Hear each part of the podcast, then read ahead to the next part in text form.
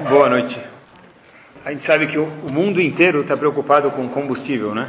Petróleo, combustível, Agora tá barato. flex power, é, mas mesmo que desvalorizou, o mundo inteiro ainda está preocupado. Sabem que a gente precisa de combustível para viver. Qual o combustível do ser humano? Comida. Ele come, bebe, vai no banheiro, esse é o combustível dele.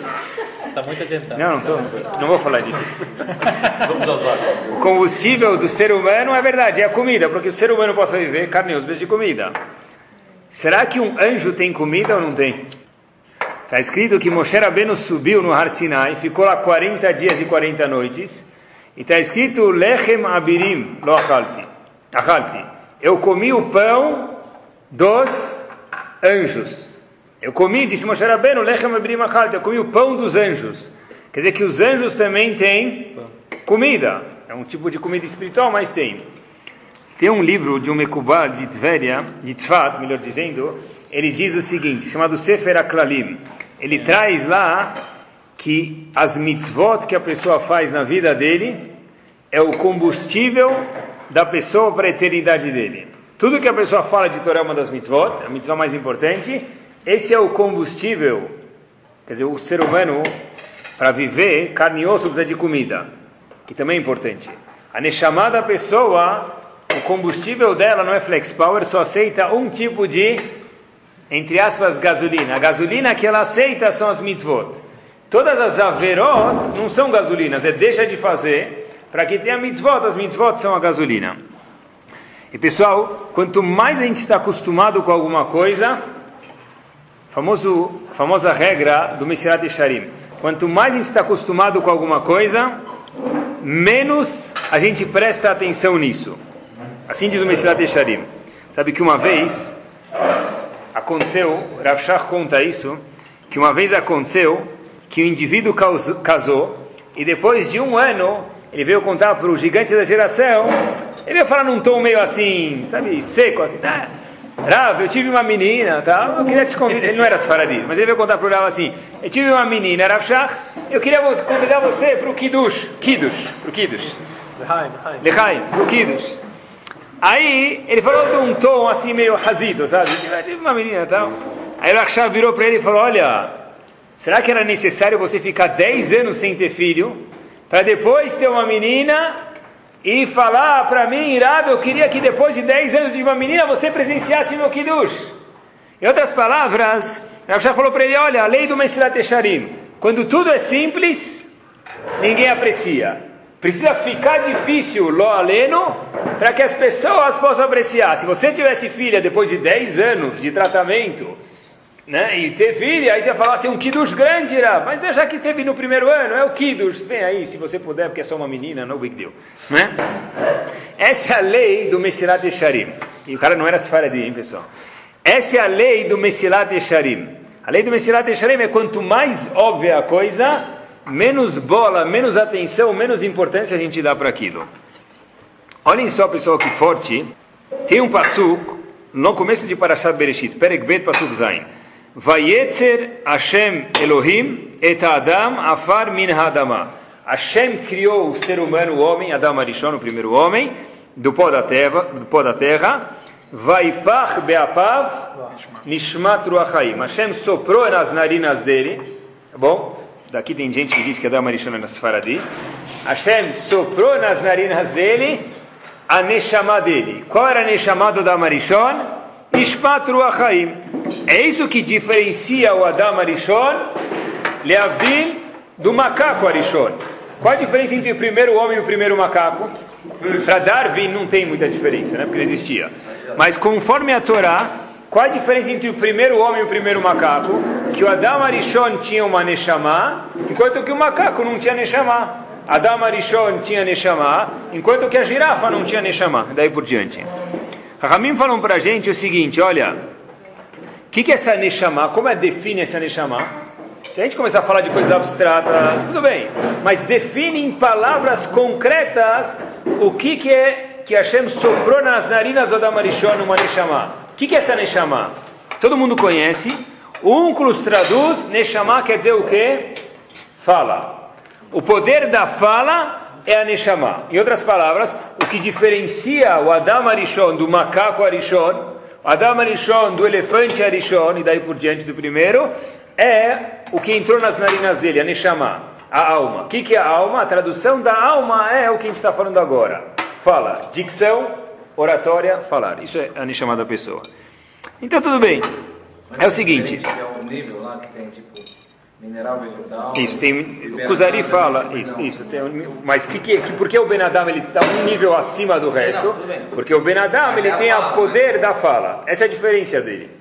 É a Neshama, a Neshama traduz concretamente dizendo no poder de falar, essa é a Neshama da pessoa.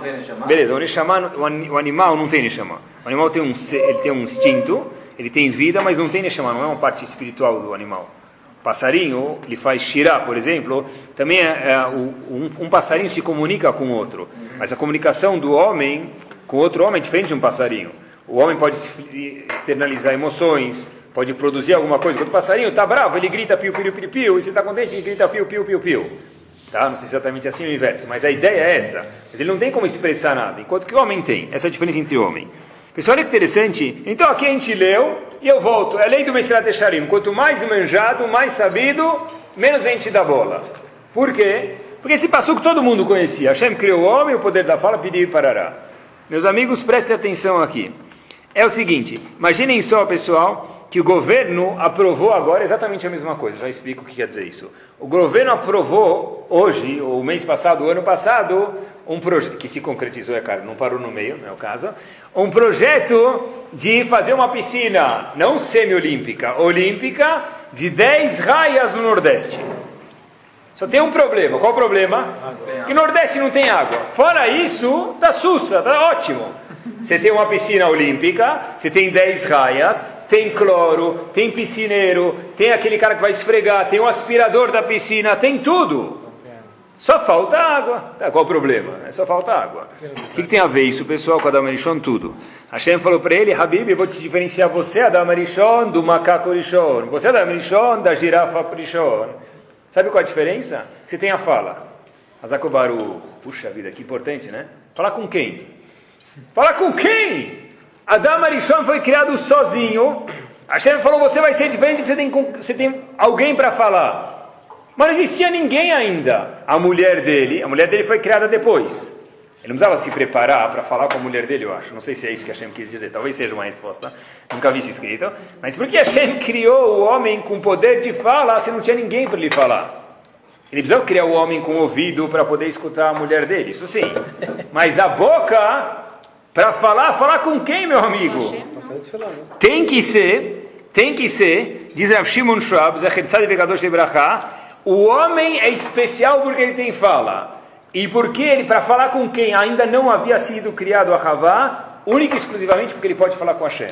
Voltamos. O homem é diferente dos animais, porque ele tem fala. Fala para quê? Para poder falar com Hashem.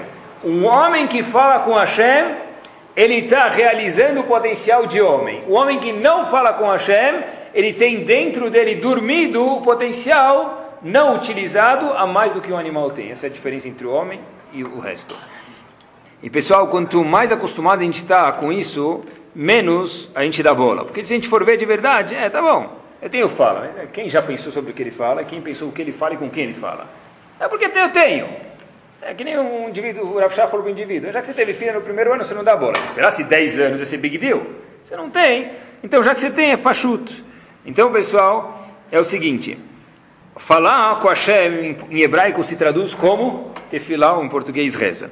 Pessoal, é interessante que a tefilá ela é tão importante. Quero fazer uma pergunta para vocês. Por que é tão difícil para todo mundo, já provo para vocês daqui um segundo, pode ser do maior Roshivá que existe no mundo, para a pessoa mais não conhecedora da Torá, porque é tão difícil a pessoa se concentrar na reza? Entre parênteses, balançar é muito fácil. É muito fácil balançar na reza, tá bom? Ele pode colocar as peotas, a barba ou a para lá e para cá. Já, eu tenho, já conheço, tem pessoas que fazem amidá, a gente já viu assim, não é por querer. O cara faz amidá, ele abaixa a cabeça, Baruch até Hashem na amidá, ele abaixa tanto que a kippah cai e ele coloca de volta. É, então, balançar, é, chacoalhar, isso tudo é fácil na tefilá da pessoa, na reza da pessoa. Mas a kavaná, pensar no que está se falando, quando eu digo kavaná, é pensar na tradução da palavra. que a boca ande junto com o cérebro, isso é muito difícil. A pergunta é, pessoal, por que é tão difícil da boca caminhar junto com o cérebro na reza, que diferencia o homem de todos os outros animais? Tem um Rav muito, muito, muito grande, pessoal, que está vivo, que tem Arichut Yamim, Rav Shmuel Vosner. É um dos gigantes do mundo de Torá, com certeza, em certeza mais ainda em Bnei Brak. Rav Vosner tem um livro de perguntas e respostas em hebraico chamado Shelot Uchuvot. Rav Vosner diz, no sétimo tomo do livro dele, na primeira chuva. Tá bom? Procurem lá. É o seguinte, ele tem, tem dez tomos, no sétimo, na primeira chuva. Eu li algumas vezes porque eu fiquei com medo de repetir para vocês o que eu vou falar. Mas se ele fala, então eu vou repetir. Eu li algumas vezes. Ele diz o seguinte: dá medo de falar, mas eu li algumas vezes que ele fala, pessoal. Um Yehudi perguntou para Vosner, é um livro de perguntas e respostas, a pergunta foi a seguinte: Eu não consigo rezar direito, Rav. Eu não consigo rezar direito, o que eu preciso fazer? O que a Vosner falou para ele? Apicores, rachá, balança, vai no mikve, o que ele falou para ele? Ele falou nada disso. Dalecha, Habibi. Quer dizer, Habibi? Yaleta, querido. Shetzaratecha e tzarat rabim. Você é a única diferença entre você e os outros é que você é honesto e algumas pessoas não são.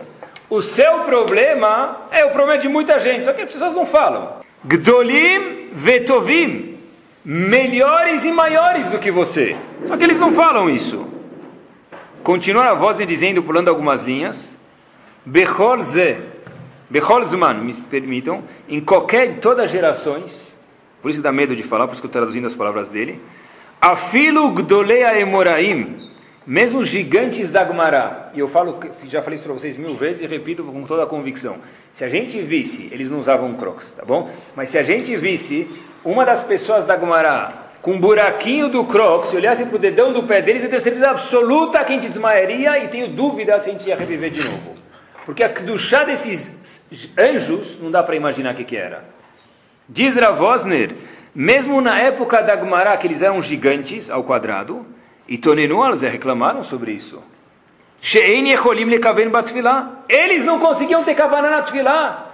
Então, meu amigo, que você está perguntando, Mathaf, não, tem, não se preocupa, vamos ver o que fazer, mas a sua pergunta é uma pergunta de centenas e milhares de anos. Tá bom, só que eles ficavam pensando na suquia da Não interessa, mas ainda não é Kavaná de Tfilá. Cada um tem de será diferente, tem razão.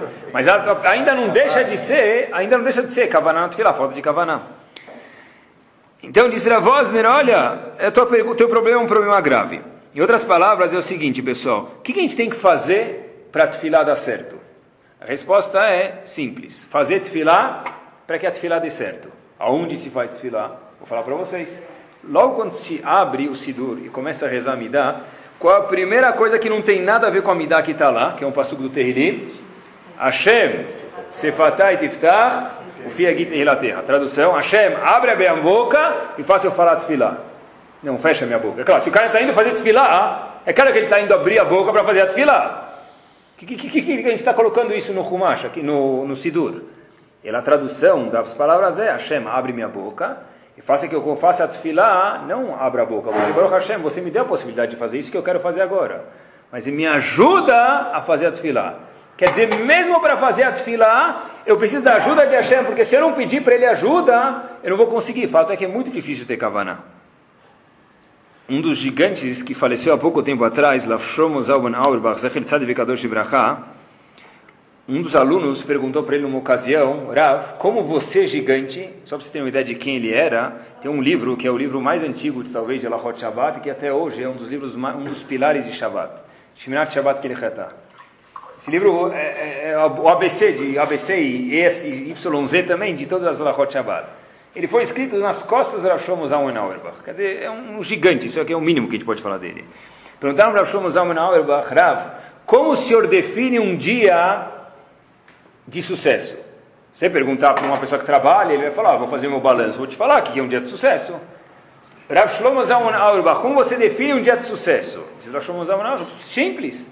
Um dia que eu tenho Kavaná do começo ao fim, Shaharit Min Hayarvit. Kavaná, tradução das palavras. É, é simples. É simples para um Pinóquio, é simples.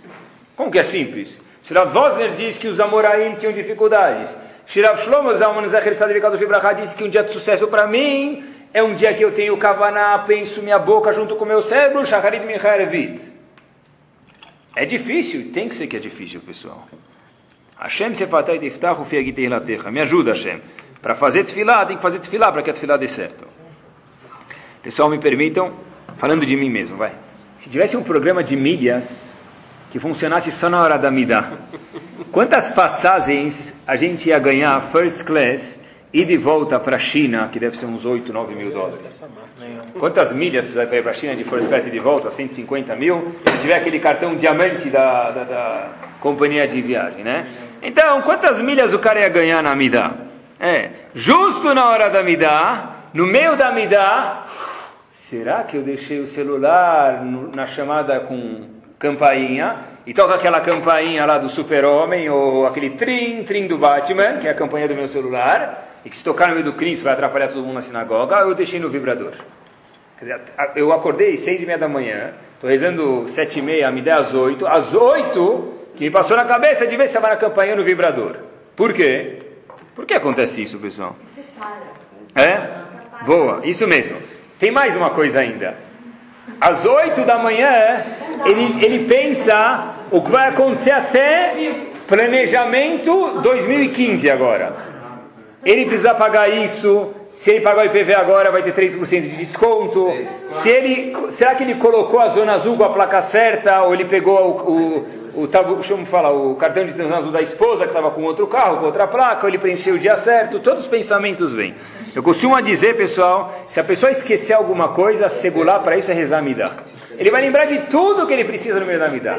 Quer segurar para lembrar onde você esqueceu a chave? O que você precisa pagar hoje à noite? Que funcionário você não respeitou? Você respeitou? Você quer fazer resbora nefesh? Pega, começa a rezar midá. É uma segurar, uma garantia para você lembrar de tudo, menos da midá.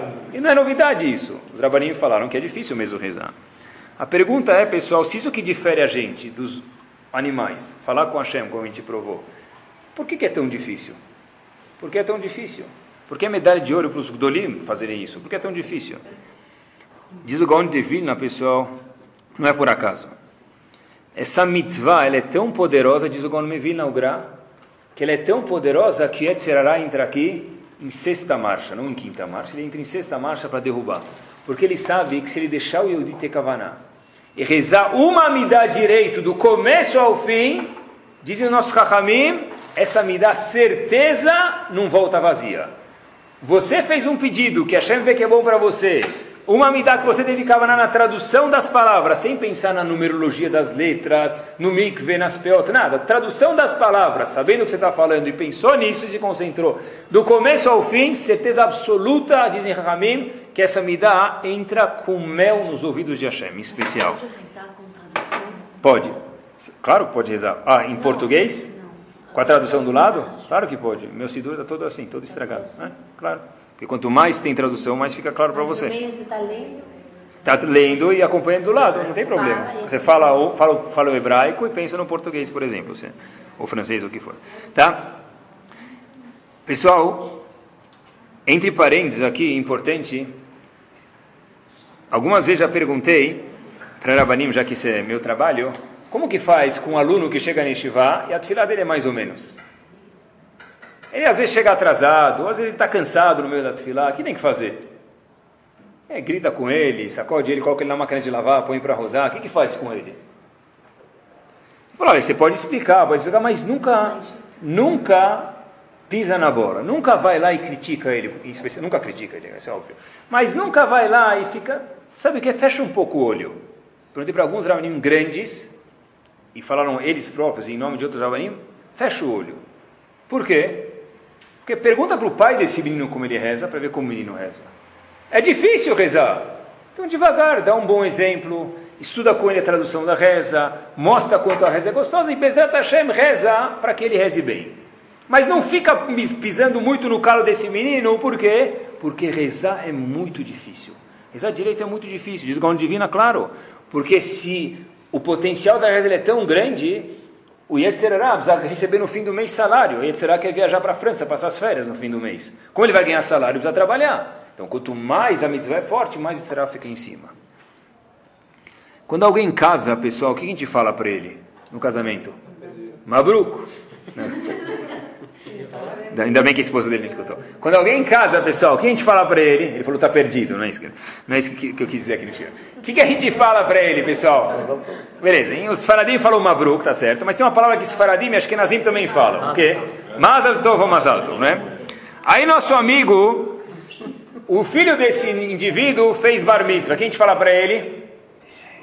Mazal Tov. Brit Milá, Mazal Tov. O que quer dizer isso, Mazal Tov? Boa sorte. Quer dizer, boa sorte. Quem cara ele entra lá, ele entra no Play Center, entra no Hop Hari, boa sorte na sua brincadeira. Mazal Tov quer dizer mais do que isso, pessoal. Qual a tradução da palavra Mazal? Signo. Mazal é signo. A tradução da palavra Mazal ela é o quê? Signo. Mazal Tov é que você tenha um bom Mazal, um bom signo, uma boa influência do signo em você. O que quer dizer isso, pessoal? Vamos olhar para a planta do mundo. A planta do mundo, o DNA do mundo é a Gemara. Masechet Shabbat Avkuf Nun Vav, vamos mudar ele de seguinte. Itmar, Rav Hanina Omer, Mazal Mahkim, Mazal Mashir. O Mazal, os signos, tem, a astronomia tem sim uma influência no ser humano. Ele deixa a pessoa ficar mais sábia, depende de como Mazal que ele nasceu. Ou o Mazal deixa a pessoa ficar mais rica. Veiesh Mazal le Israel, e tem um Mazal para o povo. O povo judeu tem um Mazal. A gente é, vive sobre a influência do Mazal. Rabi Yochanan discute, não.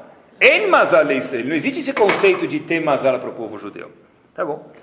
Pergunto Tosfot, Nagmará mesmo em Shabbat. Como não tem Mazal? Uma opinião diz que tem Mazal, a gente está sob a influência do Mazal. Outra opinião diz que não. De acordo com a opinião que diz que não tem influência dos signos da astronomia, astrologia sobre o povo, como pode ser isso? Agmará diz, Bni, Chayei, o Mezone, Bemazal Talia os filhos da pessoa como vai ser? Chaye, a vida, quanto muito ou pouco, lo além a pessoa vai viver. E o Mazon e a Parnassá da pessoa dependem única e exclusivamente, Zagmarai Moed Katan, do Mazal. Então, de acordo com a opinião que diz que não tem Mazal para o povo, como não tem Mazal para o povo, pergunta o Tosfot. Claro que tem.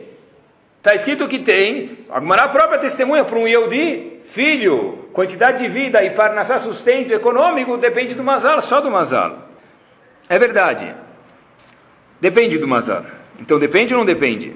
Sabe que o próprio Ramban, pessoal, diz para a gente, só porque a gente sabe o quanto isso aqui é verdade, que não pense você que não existe magia. O Ramban Nachman diz que existe magia, existe Mazal, existe Gilgul, reencarnação, não entendo nada sobre isso, ignorante, mas o Ramban diz que tudo isso existe. Existe, isso é verdade. Então se tem, como que a Gemara fala que não tem Mazal para o povo judeu? Um dos Rishonim, um dos comentaristas, o Ritva e o próprio Tosso responde também, é, é verdade.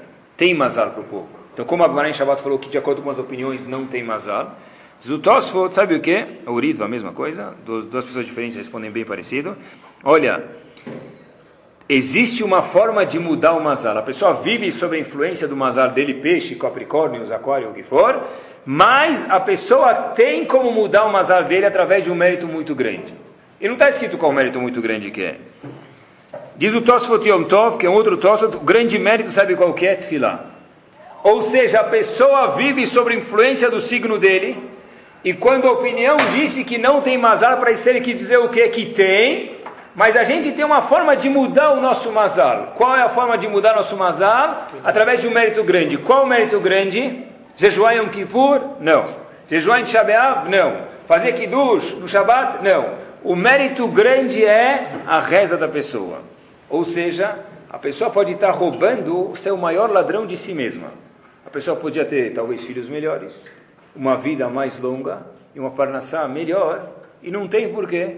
Porque está faltando o mérito dele. Qual o mérito? A reza. Se ele rezasse, ele podia ter isso. Por que, que não reza? Porque ele não sabia do shur, agora ele já sabe.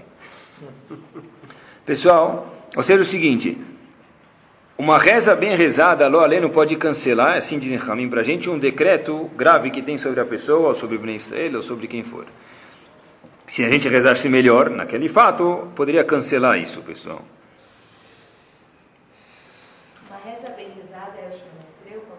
Em especial Estre, Amida. Mas reza, eu repito, reza bem rezada, muitas vezes a gente encontra a tradução, não é que eu estou falando hoje no Shior, é saber, quando você fala o nome de Hashem, que se refere à numerologia dos sete céus que tem lá em cima, isso tudo é verdade. Eu não estou falando nada disso, estou falando de saber andar a boca junto com o cérebro, pensar no que está se falando. Tá bom? Perguntaram para o Razonish, o Razonish, para que vocês saibam, faleceu em 1953. Perguntaram para o Razonish o seguinte, Rav, certeza o senhor tinha uma visão com farol de milha, farol alto. Por que você não viu o que aconteceu na Segunda Guerra Mundial? Pergunta forte. Eu podia ver, podia dizer que ele não tinha capacidade, mas o Razonish sabe, claro que tinha capacidade. Rav, Razonish mais uma vez. Por que você não prevê o que aconteceu na Segunda Guerra Mundial, o Holocausto? Disse o Razonish, pessoal, escutem de ouvidos abertos. Se eu tivesse previsto que ter a Segunda Guerra Mundial, certeza eu ia rezar e isso aqui não ia acontecer. Por isso que Hashem não me permitiu ver que ia acontecer isso. Repito, disse o Razonish, se eu tivesse previsto e Hashem me permitisse ver que haver lo aleno, e teve, né? O Holocausto, a Segunda Guerra Mundial, eu ia rezar tanto que eu não ia deixar isso acontecer. Mas ele também estava.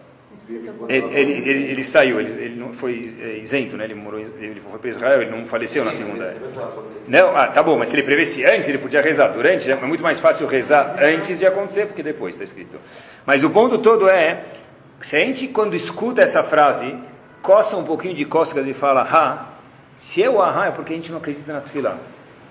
Então, na verdade, é por isso que a gente está falando do shur hoje. Razonista disse, se eu soubesse, a Hashem me permitisse ver, o holocausto não ia acontecer.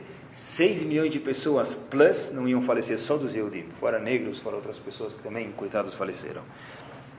A Gemara conta pra gente, pessoal, que todas as imaot, todas as matriarcas, Sarah, Rivka, Rachel Veleá, elas eram o quê? Akarot. Akarot é o quê? Estéreis, tá bom? Não podiam ter filhos. Por que isso? Então todo mundo conhece. A Gemara diz pra gente soltar Hashem nit aver et tfilatam shel tzadikim. Hashem espera a reza da, da, das pessoas que são tzadikim. Então ela fez elas serem estéreis para elas poderem rezar para poder ter filho. Fofo, lindo, Hello Kitty. Qual o problema que tem grave aqui dentro? É lindo isso. Se a gente vai lá e explica uma pessoa da sexta série, é Yaleta, tá bom? Dá um beijinho nela, fala Mabruca. Mas se a gente fala com pessoas inteligentes, vocês presentes, já que Hashem quer que eles rezam, então deixa eles sem filho, deixa eles sofrendo para rezar parece ser egoísta aqui. Já que eu quero a tua ajuda, já quero que você fale comigo, dá um tapa na cara para você olhar para mim. Não, é assim, você quer falar comigo, vem conversar comigo, vou falar com você, me dá um tapa na minha cara. Por que, que parece, parece rola aqui, Loleno, que a Hashem está sendo um pouco egoísta? Elas vão sofrer para elas poderem falar com, com Hashem, que Hashem procurasse outra forma disso acontecer. Se a gente for ver, pessoal, estava outro dia lendo um passuk em Parashat Beshalach, no comecinho, acho que foi o Dvar Torah mais lindo que eu já vi de, de relação a Tfilah. E mudou minha, meu jeito de rezar mesmo. Está escrito que parou e criv. Parou chegou, a gente sabe a história que o povo judeu estava na frente, tinha o mar, e atrás quem tinha? Os egípcios seguindo a gente. Quer dizer, se eu para frente você olhava o barulho do mar, eu não sei que era mais a vida no tanto. Atrás você via todo mundo lá gritando Allahu Akbar atrás de você, ou em francês, os egípcios falam francês, tá bom? Um vá tu, tu, tu massacrer, sei lá, vamos te pegar, atrás de você vou te matar. Então você não está morrendo de medo. Está escrito, o paró é criv, paró se aproxima, vai sub nem seretenem, nem ser começaram a olhar para as pessoas. E o que está escrito? Venem mitzrayim no os egípcios estão atrás, viajando atrás da gente. Vai tzaku bnei Israel Hashem. Bnei Israel fizeram o quê? O que é vai tzaku? Gritaram para Hashem. O que, que, quer dizer gritaram? Rezaram. Ah! Gritaram não é rezar, não está escrito vai parelu. Gritaram é ah, gritar mesmo. É, gritou. Alguém te deu um beliscão, você grita. É isso que é gritar, não está escrito rezaram. Diz Rashi o seguinte: Tafsu umanut avotam. Agora os Yehudim acabaram de repetir o que os patriarcas fizeram. Eles gritaram. Hazakobaruch. Quer dizer que o quê? Que Avram Avinu ficava gritando na vida dele, Yitzhak gritava Yaakov gritava. Não é essa a tradução do Rashi. O que quer dizer? Que os Yehudim agora, na frente do mar, gritaram que nem os patriarcas Avram, Yitzhak e Yaakov. Diz Ashab algo bárbaro, o seguinte, pessoal. O povo já havia rezado em outras eh, oportunidades. Porque justo aqui a gente fala que a gente se comportou que nem os patriarcas rezou que nem eles. Diz Rashab o seguinte. Pior ainda, né? A gente falou que aqui eles gritaram, nem fizeram, nem rezaram, é gritaram. Rav Schwab traz em nome do rabino dele, o Rosh, o Rosh Vladimir, Aviru Hamimir, o seguinte. Não tinha nenhuma balsa que estava chegando para levar eles. Os Yehudim viram que só tinha um jeito de salvar daquela situação. Qual era o jeito? É? Só Hashem. Nem entrar no mar não dava. Eles só entraram no mar depois que Hashem colocou o sinal vermelho e falou: entrem no mar. Até lá, ninguém entrou no mar, porque é absurdo. Quando a gente imagina entrar no mar, quem a gente imagina?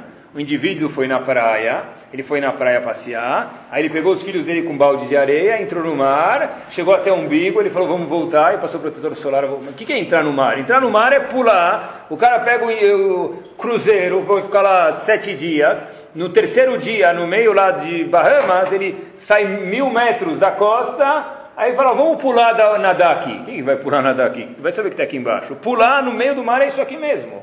Os Eudim viram que não tinha solução nenhuma. O horrível estava atrás e o pior ainda estava na frente, entre os egípcios e o, e o mar. Diz, o, diz, diz uh, Urashi Tafsu Manotavotam. Rezaram que nem os avós. O que quer dizer isso, pessoal? Daqui a gente aprende como que os avós rezavam. Os avós, Avraham, Isaac e Jacob, os patriarcas rezaram de uma forma. Eu sei que eu estou rezando para Hashem e só Hashem pode me ajudar. Dessa, desse episódio com o qual os Eudim rezaram na saída do Egito, a gente vê como os nossos patriarcas rezaram. Como? Tafsuma nota voltamos. Rezaram que nem os avós. O que, que Urashi vai ensinar para a gente, Ziraberu Hamimir? O seguinte, que os avós aqui, certe, os, os, os Eudim, certeza que rezaram. Olha, chefe, eu não tenho para quem ligar. O helicóptero não vai me salvar. A marinha não tem como chegar até aqui agora. Só você pode me ajudar. Daqui a gente aprende que todos os avós rezaram como? Que só Hashem pode ajudar a gente, pessoal. A tefilá precisa desse ingrediente. Quando eu vou rezar, apesar que tem aquele indivíduo que ele é influente, apesar que tem aquele indivíduo que pode liberar meu container do porto, apesar que tem meu fiscal que ele é meu amigo e dá para conversar com ele daquele jeito, desse jeito, eu preciso fazer isso, mas tem que saber que ele é nada mais, nada menos do que um shaliach de Hashem, um enviado de Hashem. A única pessoa que pode me ajudar era que nem aconteceu no Egito, só Hashem. Como Hashem vai fazer isso acontecer? Com todo respeito, entre aspas, problema dele. Mas não é que eu vou rezar para o fiscal me ajudar. Eu vou rezar para Hashem, que Hashem é a única fonte da minha salvação.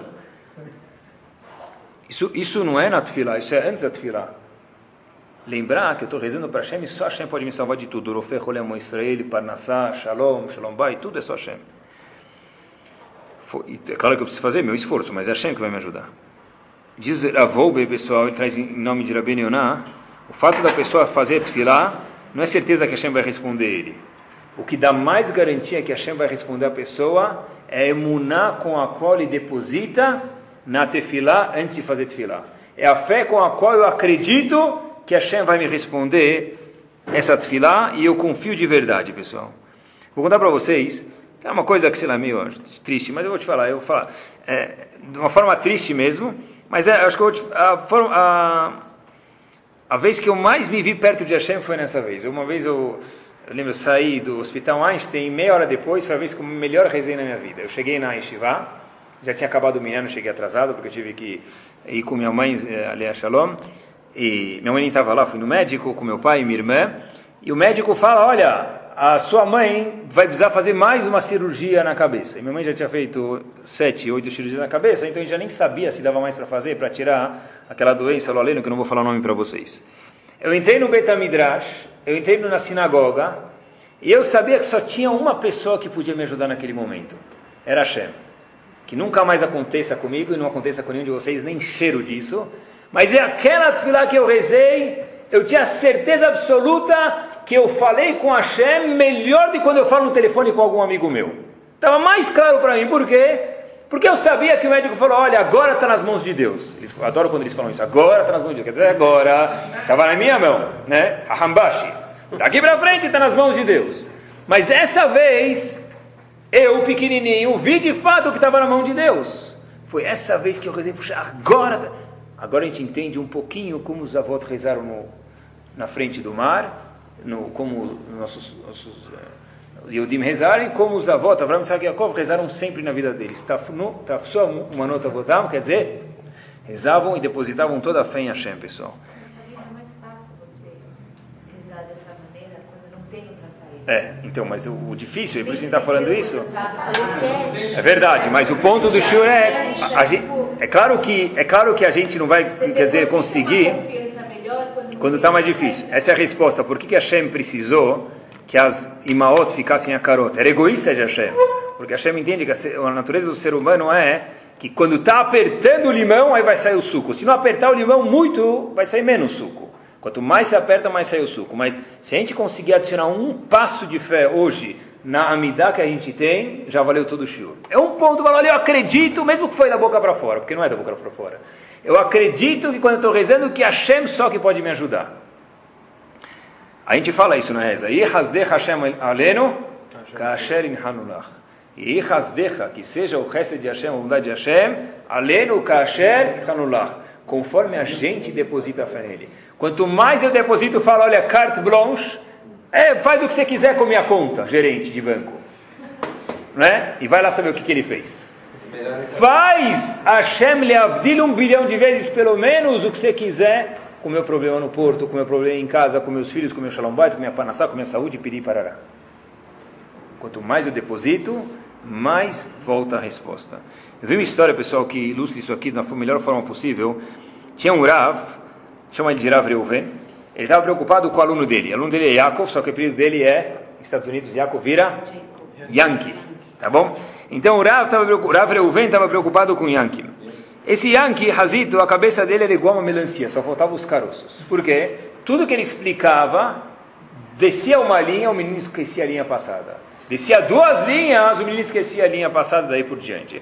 Então explicava, explicava, explicava. O Rav falou para os pais, olha, talvez vamos tentar que ele tenha aula particular à noite. Assim a gente vai dar uma reforçada e vamos ver o que acontece. Tá bom? Passou um tempo, o Rav percebeu que esse menino de fato melhorou. E foi conversar com, com a mãe e falou, olha, eu queria saber quem é o professor particular, para agradecer. A mãe falou, puxa, olha, o senhor falou para a de professor particular, é verdade, eu até esqueci disso. Puxa, obrigado pela atenção, que parte que me toca. Mas então o que aconteceu com seu filho? A mãe fala, não sei. Mas impossível, não lembra nada que aconteceu com o teu filho. De repente, passaram-se alguns meses, eu estou vendo que ele está acompanhando a classe igual que todo mundo, que ele é um super progresso. A mãe disse, olha, uma vez, meu filho chegou super chateado da escola, porque ele viu que ele estava atrás dos retardatários lá na Gumará. E ele falou, olha, eu não sei se tem jeito mais. A mãe dele falou para ele, Habibi, Yankee, segura firme aí. Mantenha a postura aí que você vai conseguir. Tá bom. Eu fui no quarto dele e eu vi meu filho chorando. Eu vi o travesseiro dele estava molhado. No dia seguinte, conta a mãe para o Ravreuvé, meu filho pediu não para ir para Estivá rezar na escola, ele pediu para ir junto com meu marido para o Cris, para a sinagoga rezar. Meu marido me contou, a única coisa que eu sei, que a amidá daquele dia do meu filho parecia Neilá de Yom Kippur. Chegou na Lele Shabeah, meu marido tirou o tefilim, comeu mezonot, não sei o que lá, e Hogle Israel, e meu filho ainda estava fazendo amidá. Graças a Deus ele terminou antes de Minha, é claro. E aí o que aconteceu foi que talvez seja isso. Um pouco depois dessa história, veio um rabino visitar a classe. Então esse Rav Reuven contou esse episódio, falou, olha que bonito e tal. Rav Reuven falou assim para o Rav, esse Rav que veio visitar, falou para o Rav Reuven, Rav, não me conta quem é o aluno, eu quero descobrir sozinho quem é esse aluno. Como você vai descobrir? Ele agora já está querendo todo mundo, se der aula de março não vai perceber. Ele falou, olha, pode deixar Rav Reuven que eu vou descobrir. O que aconteceu? Ele não foi ver quem é o menino, chegou na hora de Minha, rezaram, esse Rav veio de visita, apontou, falou, é esse. Rav falou, puxa, você acertou. Como é que você sabe? Não sou nem profeta nem filho de profeta. Como você adivinhou? Diz ele, olha meu amigo, todos os meninos estavam rezando, mas esse aqui, Yankee, estava rezando, certeza que tinha alguém escutando ele. E de fato era esse menino. Essa é a diferença entre rezar ou falar com alguém no telefone. A tefilá é falar com a Kadosh Baruchu no telefone, pessoal. É ter certeza que a gente está me escutando e, mais uma vez, só a Kadosh Baruchu pode resolver meus problemas. Quando a gente reza, entre parênteses, a gente não precisa falar para Hashem como resolver nosso problema. Isso é falta de imunar. Puxa, se eu estou com um problema na minha mercadoria, faz com que aquele japonês compre sem perceber que está mal tingido, pague a duplicata adiantado, em vez de 90 dias com 45, e o porto libere. Não precisa. Hashem, eu estou com um problema na minha mercadoria, confio em você, por favor, me ajuda. Como Hashem se vira? Se eu falo, dizem Rahamim para a gente, As etzot para Hashem, quer dizer o quê? Hashem é meu gerente, quer dizer, eu estou passando as ordens para ele. Então faltou emunar de novo, não valeu nada. Eu tenho que falar, meu bolo está queimando, Hashem, o que eu faço? Meu marido que comer bolo de laranja, está queimando. Ele vai se virar de algum jeito, tá bom? Que teu marido não vai vir com fome, ou que não vai ter bolo, ou que ele não vai perceber, ele vai esquecer do bolo. Não dá dica do que fazer para Hashem. Pessoal, é, é, sabe, eu estava preparando esse shiur, fazia um dia ginástica lá na rua, nada acontece por acaso, metade do shiur, não, não tinha cachorro dessa vez. Eu, pelo menos eu não vi, eu rezei para não apareceu, eu não vi também, tanto faz. Tinha uma Kombi lá, a Kombi era, era mais ou menos 1920, tá bom? Eu acho que essa, é, foi essa Kombi que os Yodim atravessaram em Yamsuf com ela, alguns entraram nele. Aquelas Kombis lá que, sabe, tem uma calota de cada cor, tá? é aquela Kombi mesmo. Aí, tinha atrás dessa Kombi escrito com fita isolante o seguinte: veículo rastreado, rastreado por satélite, com aquele português, né? Que eu não sei de que gramática o cara escreveu. Veículo rastreado por satélite, a chave, não se, a chave do veículo não se encontra em poder do motorista. Quer dizer, está dirigindo sem chave, né? Não, eu adorei essa. A chave do veículo não se encontra em poder do motorista. Eu não sei como é que ele está dizendo. É que estava estacionado o carro. Talvez quando está estacionado ele quis dizer, não sei o que ele quer dizer. Tá bom? Então, pessoal, é a mesma coisa. Quando a pessoa lê, a, quando eu vi aquilo na Kombi, eu falei, meu amigo, é, nem, não, nem vale o adesivo essa Kombi. Não está escrito fita isolante, né? Cadê fita isolante, tá bom? Agora, se a pessoa olha para a tefilá da mesma forma, Melo, se ele olha para a tefilá como tem um adesivo lá, Razonês falou, se ele tivesse previsto a Segunda Guerra Mundial, não ia acontecer. Tá bom, que nem o adesivo da Kombi. Alguém escreveu, algum babaca escreveu isso na Kombi ficou. A ah, tefilá, tá bom, funciona, é lindo, é fofo, tem que fazer kiddush. Né? Eu lembro, né? sexta-feira de manhã na escola tem halá com mel, para lembrar o Shabbat, dar beijinho de Shabbat Shalom, tá tudo bem. É uma coisa, uma prática linda. Mas se eu não tenho emuná, é exatamente que nem o adesivo na Kombi. Pessoal. É bonito, mas não é verdade, porque essa Kombi nunca é rastreada. Não vale nem, nem na calota dela para ser rastreada. Então, na verdade, a emuná da pessoa tem que ser que eu acredito na minha tefilá que a gente pode me resolver. Tefilá, pessoal, não é só na sinagoga. Ravosner, na mesma chuva que a gente mencionou no início do Shiur, diz o seguinte: quando a pessoa reza a qualquer hora do dia, ele não tem mais nada para fazer no trânsito. Hoje choveu muito, 126 km de trânsito na cidade. Ele não tem nada para fazer por falta de opção, ele não aguenta mais escutar a mesma notícia 26 vezes a toda a cidade está inundada, tanta, tanta, ele não aguenta mais. Ele não tem mais nada para fazer, não é que ele é tzadik. Faz mal. Ele não tem nada para fazer, ele reza para Hashem, me ajuda. Isso também é chamado de filá. Ravosner diz, quando a pessoa reza em qualquer hora do dia, em qualquer idioma, Hashem responde ele. Diz Ravosner umas palavras fortes demais. Eu sou testemunha viva disso desde a minha juventude, diz Ravosner. Maioria das vezes que eu rezava, diz Ravosner, fora as filot, é o quê? Nas horas vagas. Quando esse indivíduo perguntou para a voz eu não consigo curtir a tefilá, sabe o que ele falou para ele? Procura rezar nas suas horas livres, as, fora a reza normal, as palavras que você quiser no idioma que você quiser. Isso é tefilá também, porque se eu confio em Hashem, eu vou rezar para ele na fila do banco também, não é? esperando no, no, no dentista ou qual hora que for. Pessoal, não. Se eu falar Hashem, por favor, me ajuda, três da tarde, não é nem hora de Mihan em Javit Shaharit, para fazer qualquer coisa, isso é tefilá. Isso é reza. Não que me isenta de Shaharit Minha Harvit, mas isso é tefilá da pessoa. E pessoal, não. Por qualquer coisa. Isso, reza, isso, a reza normal é agradecer e reconhecer que Hashem é dono de tudo. Mas a gente está falando mesmo só pedir também é, já é grande coisa, pessoal. E pessoal, não existe futilidade, quer ver? Eu li nas férias uma historieta aqui pequena, mas ela é verdadeira, então eu queria contar para vocês. Havia um, Chernobyl é uma cidade, não nada a ver com aquele gás que vazou lá faz tempo, mas Chernobyl é uma cidade, então havia um Rav chamado Rav Motter de Chernobyl. E os, os, os alunos dele contam que ele estava perto da janela e escutaram ele falando as seguintes palavras, presta atenção. É, murmurando algumas palavras. Não falando, deve ser que está falando alguma coisa de Kabbalah, alguma coisa profunda, a gente quer escutar para aprender. Então o Rav estava falando o seguinte: Deus, a moça que ajuda minha esposa e trabalha em casa quer pedir demissão. Por favor, Hashem, faz que ela mude de ideia. Então os alunos começaram a levantar os dedos, oi, oi, oi, ai, ai, oi, oi, e falaram: olha, de, a empregada é Israel. A patroa é Deus. Deve ser que o rabino está pedindo para a patroa que é Deus não deixar a gente ir embora para cuidar de bem Israel. Eles fizeram um monte de ui, ui, ui, ui, ui. O Rav falou para eles, Habib, nem ui, ui, ui, nem ui, ui, ui, nem ai, ai. De fato, Maria quer ir embora de casa. Se eu não vou rezar para Hashem, para quem eu vou pedir? É isso aí. É isso aí, meus amigos. Mas isso não é futilidade? Para quem não tem a futilidade, para quem tem, vai ver que é indispensável, não é? Então, pessoal, rezar para qualquer coisa no mundo, isso não é fútil. O Shulchan Aruch conta, o Mishnah Berurah, melhor dizendo, conta para gente em Alachot, eh, Siman Kuf Chav Bet, Alachot Filah, Mishnah Berurah Zain, diz para gente o seguinte, Nachon Veraui, diz o Hafetz Haim, é correto e é válido, válido, que a pessoa reze todos os dias, diz o Hafetz Haim Mishnah essa é a dos nossos dias, que a pessoa reze todos os dias pela parnassá dele, a hora que for, no idioma que for, pelas necessidades dele, e diz o Mishnah mais uma coisa, que os filhos sigam o caminho de Hashem. A pessoa, diz o Havetz Haim, pode rezar sobre qualquer necessidade, em qualquer idioma, porém tem uma condição, que reze do coração. Rezou do coração, meu amigo, é tiro e queda, vai chegar lá em cima.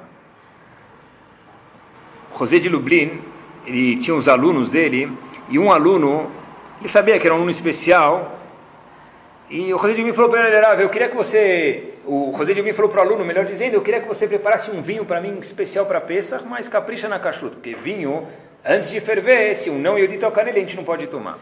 Então o indivíduo disse que ele preparou o vinho, tudo, e no caminho da adega para casa do José de Lublin, alguém mexeu no vinho, que não era Yodi, o que aconteceu? Tra, o vinho ficou zbalat, lixo.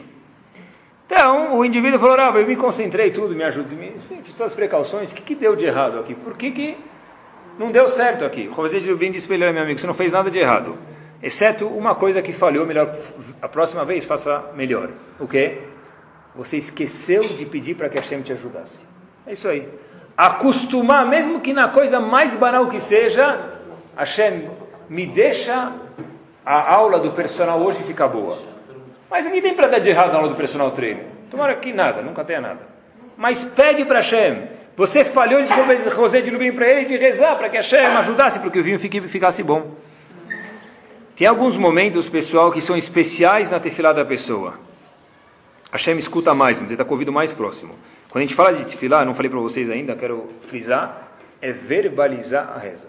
Porque sempre que a gente vai no bar mitzvah, do neto, do primo, do vizinho, do tio, né? Tem aquele indivíduo que, coitado, ninguém ensinou ele, ele chega lá com tefilim, bem, mesmo ben enecha, aqui na testa, no meio do nariz, ele não sabe quem avisou ele. E a outra coisa que ele faz, ele coloca aquele óculos e olha para o Sidur. Ele ninguém ensinou, coitado. Ele não teve o mérito, mas a gente aprende. Não existe tefilá sem verbalizar as palavras. Para tefilá ser chamada reza, é indispensável que se verbalize e tenha dicção que se pronuncie as palavras. Não que eu preciso agora ser Hazan e tenha 80 Hazanim na sinagoga. Mas eu preciso falar o mínimo de Shulchan que eu possa escutar. Se eu falar com o olho com muita cavalo em meu olho, quase a única, a única coisa que eu consegui é ficar com problema de vista. Porque tefilá não valeu. Tefilá mesmo é só quando a pessoa verbaliza a tefilá. Voltando, pessoal, quais momentos são momentos especiais em tefilá? Diz o Hafetz Haim, pessoal, fila do banco você vai pedir. Qualquer coisa, pode pedir. Se a pessoa confia em Hashem. Pode, não, não, não pode ir pensando, pedindo. Ah, não acabar a fila. Não, é? Não, a pessoa verbalizar. A pessoa verbaliza é chamado de filar para Hashem. Então, na fila do banco. Não precisa gritar. Fala, por favor, Hashem, me ajuda. Se alguém perguntar com quem está falando, você não escutou o Shir de ontem com a Hashem? Não, não. Não, qualquer hora. No Shumanai Estranho também não pode pedir. A hora que for. Não vale só no pensamento? Não, a, o, o, o, na reza, na reza, quando a gente chama reza Shacharit, Bin Haravit, etc e tal, o indispensável é verbalizar. Não vi isso escrito, mas a priori parece que a pessoa precisa verbalizar mesmo, tá bom? Se alguém perguntar para quem está falando. Se algum filho da gente vê a gente falando, pai, está falando sozinho? É a hora de se enganchar e falar, meu querido, eu estou falando com a Hashem. Melhor do que quando eu falo no celular com meu vizinho. Muito melhor. O... Algumas coisas importantes sobre Tefilá, alguns momentos especiais. A Allahá diz para gente que Minha é uma das tefilot que a Hashem escuta a gente, mas todas as tefilot são sempre boas, mas algumas cinco, seis estrelas vamos falar Minha. Por que Minha em especial? Qual a razão? Todo mundo que trabalha sabe. Shaharit, Sabahil, acabou de acordar. Arvit, tchau, já saiu da lojinha, já fez ginástica, já chegou em Arvit. Minha é justo no meio do dia, meu amigo. Quando é horário de inverno ainda, não é no meio, é no começo do dia. Então por isso mesmo dizem que é mais difícil. Minha é uma tefilá que ela é especial e o ouvido de Hashem está mais próximo em Minha. Segunda ocasião, pessoal, algumas dicas que é melhor a gente rezar, quer dizer, mais fácil. Vale, vale. Mas tem outro lugar, eu vou falar daqui a pouquinho. Brit Milá. Qualquer pessoa que vai no Brit Milá, escuta o nenê chorando, em vez de ficar falando Yahazito do nenê, tá bom? A mãe pode falar Hazito, mas a gente aproveita a hora que o Moela abriu a fralda e está pronto para fazer Al Mitzvat Milá para rezar. Está escrito que aquela tefilá sobe junto com o choro do nenê, porque é um sacrifício para a mãe deixar lá, é muito difícil. Sobe junto com o choro do nenê e nunca desce vazia. Terceiro momento, pessoal, que é muito bom rezar, é depois de acender as velas de Shabbat. A mulher, logo depois de acender as velas de Shabbat, rezar para os filhos, está escrito, para Parnassá, do marido, para que o marido tenha vida longa e para ela que a tenha também. Mais um momento, a gente falou Mincha, Brit Milá, vela de Shabbat, e mais um momento, para os homens esse, ou para as mulheres quando vão na sinagoga, quando se fala Berich Sheme, na hora que sai o Sefer Torah a gente fala Matfilá, que é um trecho do Zohar, Lá a pessoa pode ir fora fazer essa tefilá, pedir o que ele quiser para Hashem. Quando abre o Echal é como se Hashem chegou, ele está de ouvido mais próximo ainda. É? Isso, que a já falou, né? E mais ainda, tem mais duas ocasiões especiais, é logo depois que se faz uma mitzvah. Qualquer mitzvah. Fiz uma mitzvah, terminei a mitzvah, pede alguma coisa para Hashem. Fato é, curiosidade para vocês, no Birkat Amazon, no fim do Birkat Amazon tem Arahaman Hu, Arahaman Hu, Arahaman Hu, que Hashem vai me dar isso, vai me dar aquilo, vai me ajudar com isso, vai me ajudar com aquilo. Se a gente procurar na Gemara inteira que fala sobre Birkat Amazon, que é em Brachot, não fala, fala de tudo menos desse Arahaman. Esse Arahaman nunca aparece. Diz o Hafetz Haim, de onde desenterraram esse Arahaman? Ele não aparece no Birkat Amazon. O Hafetz fala, sabe por quê? Porque perceberam que depois de fazer uma mitzvah, Hashem está muito contente com a gente, ele está próximo. Já que ele está próximo, vamos aproveitar e falar Rahamanu, Rahamanu. Quer dizer, mesmo que não aparece no Talmud, Rahamim posteriormente adicionaram isso, porque depois de fazer um mitzvah é um momento especial para rezar. E o último momento é quando uma pessoa deixa de fazer uma verá. Alguém me ligou para falar mal da festa do vizinho. Como o suco de maracujá que serviram no casamento, chega até isso, a gente sabe, estava sem açúcar, estava com pouco açúcar. Quer dizer, foi procurar o suco de maracujá do casamento, né? Eu falei, sabe o que? Eu estou ocupado, preciso no banheiro. Desculpa, por licença. Ele vai no banheiro no segundo e sai para não mentir. Essa pessoa se segurou de falar a coisa mais deliciosa do mundo, que ela chorará. Nesse momento a pessoa pede uma coisa para Hashem, Hashem responde. Recapitulando, quais são os momentos especiais? Mincha, Brit Milá, depois de acender a vela de Shabbat, Berich depois de fazer uma mitzvah qualquer, ou se segurando de fazer uma verá, pessoal. Tem dois povos, terminando, pessoal, que tem uma semelhança muito curiosa. Quais são os dois povos no mundo que a gente olha para eles e a gente lembra de Tefilá? Se fala de Tefilá, se lembra de dois povos no mundo inteiro. Quais são? Zeudim e os árabes. Se a gente quer procurar por que isso é assim, a gente procura no DNA do mundo. Qual é o DNA do mundo? Torá. Ah, isso está na Torá? Claro, tudo está na Torá. Só falta chama ajuda a gente para que a gente possa ver isso. Como é chamado o povo judeu? Israel. Israel tem o um nome de quê? Alef Lamed é o nome de Hashem. Como é são chamados o povo árabe? Ishmael. Hashem vai escutar Ishmael. Vai escutar Hashem, eles. Como? Hashem vai escutar a gente, vai escutar eles. Por que Hashem vai escutar eles? O que, eles têm? O que eles têm? Que os outros, que os gregos não têm, daí por diante. Né? Procurando DNA na Torá. Para Lech Lechá está escrito como surgiu Ismael. Hagar foi mandada embora da casa de Avram Avino Hashem falou para ela: Olha, Agar, não se preocupa, você está grávida, você está grávida, Agar, e, e você vai ter um filho. Por quê? Que chama Hashem El Onier, porque Hashem escutou o teu rancor. Não assim, como a gente falou antes, tzacater, grito, não precisa nem falar tefilá, é só verbalizar do jeito que você conseguir. Pode dar um grito, dar uma cambalhota, qualquer coisa. Mostra que você confia em Hashem. Já que Ismael, são os árabes, surgiram do fato que Hashem escutou a tefilá da mãe dele de Hagar. Hashem falou: Olha, para sempre eu vou escutar a tefilá deles. Ou seja, até hoje, quando se estica um tapete persa cinco vezes por dia em qualquer lugar do mundo, no meio do aeroporto, no meio da Avenida Paulista, onde for, por quê? Da onde apareceu isso, pessoal? Porque os árabes são Ismael, Israel, são os únicos dois povos que contêm o nome de Hashem dentro do nome do povo. Por quê? A força de Ismael veio porque a mãe dele ficou grávida e porque ela rezou para Hashem. Então Hashem falou: olha, de presente, de bem, de bônus para sempre, para o resto da eternidade do mundo, sempre que eles rezarem, Hashem vai escutar eles. E por isso que até hoje os árabes rezam o que eles rezam. Se a tefilá é tão poderosa, pessoal, por que às vezes não funciona? Pode ser porque Hashem acha que isso não é bom para a gente, de fato, mas tem outra razão muito importante, que a gente termina, não dá para falar um churro de, de tefilá sem falar disso, que eu sei que é importante, é chato, mas é importante. É chato quando não se faz, quando se faz é muito legal. A Gemara diz Shabbat para a gente, na página Lev, coração, porque esse é o coração da tefilá mesmo, Lamed Beta Mudalev. Por causa de duas coisas, acontece coisas ruins com pessoas que não estudam Torá. Tá bom? Coisas ruins não vou falar, mas pula, mas são coisas ruins. A Gemara traz duas coisas, são bem parecidas. Um é que eles chamam o Arona Kodesh, o lugar onde tem a Torá, de armário. Cadê a Torá? Está no armário. Armário. Armário pode ser armário do teu armário de roupa, mas o armário da Torá tem que falar Arona Kodesh, um lugar especial. E por que mais uma segunda razão que pode ler no longe da gente acontecer uma coisa ruim com quem não estuda a Torá? Zagmará, porque eles chamam o Bet Knesset como Bet Am. Bet Am é, o, é, em tradução do português é o que? Lugar do agito.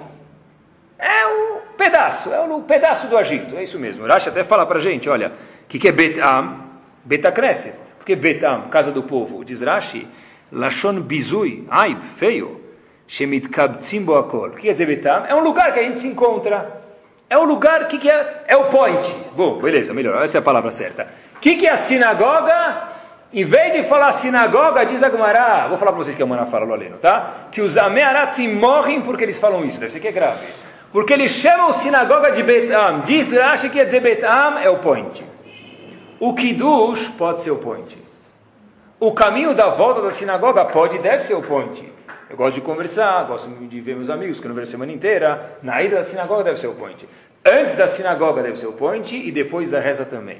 Porém, durante a sinagoga, diz Agmará, aquele indivíduo que mevazeia a sinagoga e chama isso de Bet Am, um lugar que é o point que as pessoas vão lá para se não escutar o Hazan, escutar o amigo dele, que o Hazan é besouro, não dá nem para escutar, nem sei onde ele está, no meio tem que gritar página 220 para saber onde ele está. Então, pessoal, isso aquilo ali não é grave. Uma pessoa tem que, quando a gente entra num museu chique, vai para Louvre, ou vai para onde vai, ele desliga o celular. Tem aquela placa na frente, né? Desliga o celular. Né? Para entrar no cinema, desliga o celular. Pelo menos põe no vibrador. Para entrar na sinagoga, Bet Am, é o point. Se tocar o celular no meio do point, vai ser um point musical, melhor ainda. Tem que tomar cuidado com a Kudushá do Betacneset. Ninguém era achar, ninguém faz isso por querer. Mas como disse o Gaon de Vilna, a Kudushá do Betacneset, a força da tefila é tão grande que a pessoa tem que tomar cuidado. A tal ponto que diz o Gaon de Vilna, se uma mulher vai para a sinagoga e tem dúvida que vai conversar, diz o Gaon de Vilna, e assim ele falou para a esposa e filha do Gaon de Vilna, imaginem quem é essas mulheres, melhor que não vá na sinagoga. O homem só tem que ir porque ele é obrigado. Então que vá e não converse. Imagina só, pessoal, se uma mulher quer conversar, ela pode conversar. Sai da sinagoga, vai atrás da sinagoga lá, vai no pátio, bate um papo e volta. A mulher não tem obrigação de ir na sinagoga. Ela quer conversar, ela tem direito. Ela quer saber a receita, alguma coisa, tá, tá, sai. Qual o problema? Conversa fora, porque mulher de fato não tem obrigação. Vai no pátio, conversa e volta.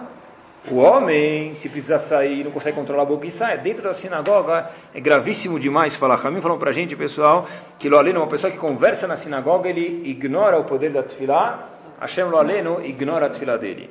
Como dizem Chachamim, Hashem ilachem lachem veatem tacharishun. Tradução dessas, dessas palavras, Hashem vai guerrear por vocês, veatem tacharishun. Diz o Rebbe de Ger, quando Hashem, tacharishun quer dizer vocês vão ficar quietos. Hashem lachem lachem, Hashem vai guerrear pela gente, vai fazer tudo de bom para a gente, Bezerra Hashem. Quando?